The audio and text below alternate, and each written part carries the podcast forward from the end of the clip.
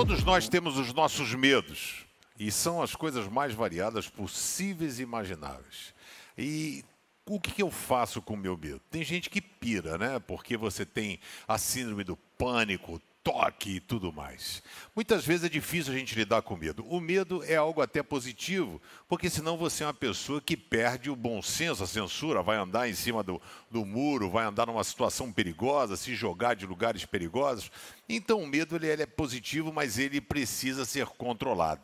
E ninguém melhor para controlar o medo do que aquele que tem poder para fazer infinitamente mais do que pedimos, sonhamos ou imaginamos. E o salmista sabia disso. Salmo 34, verso 4, ele estava vivendo uma situação de muito medo, porque Davi estava cercado pelos filisteus e aí ele não sabia o que fazer, e ele então faz de conta que está meio doido para os caras ficarem assustados, e os filisteus não mexeram com Davi. Ele estava com medo.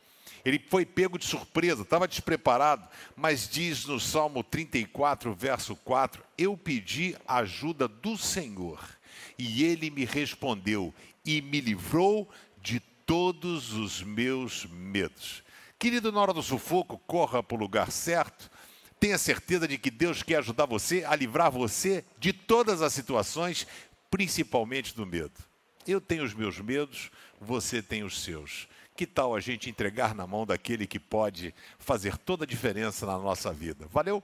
Que Deus se, é, se inscreva aí, que Deus se inscreva. Deus te abençoe. Se inscreva no canal Pense, dá um joinha e compartilhe no WhatsApp com seus amigos, ok? Valeu!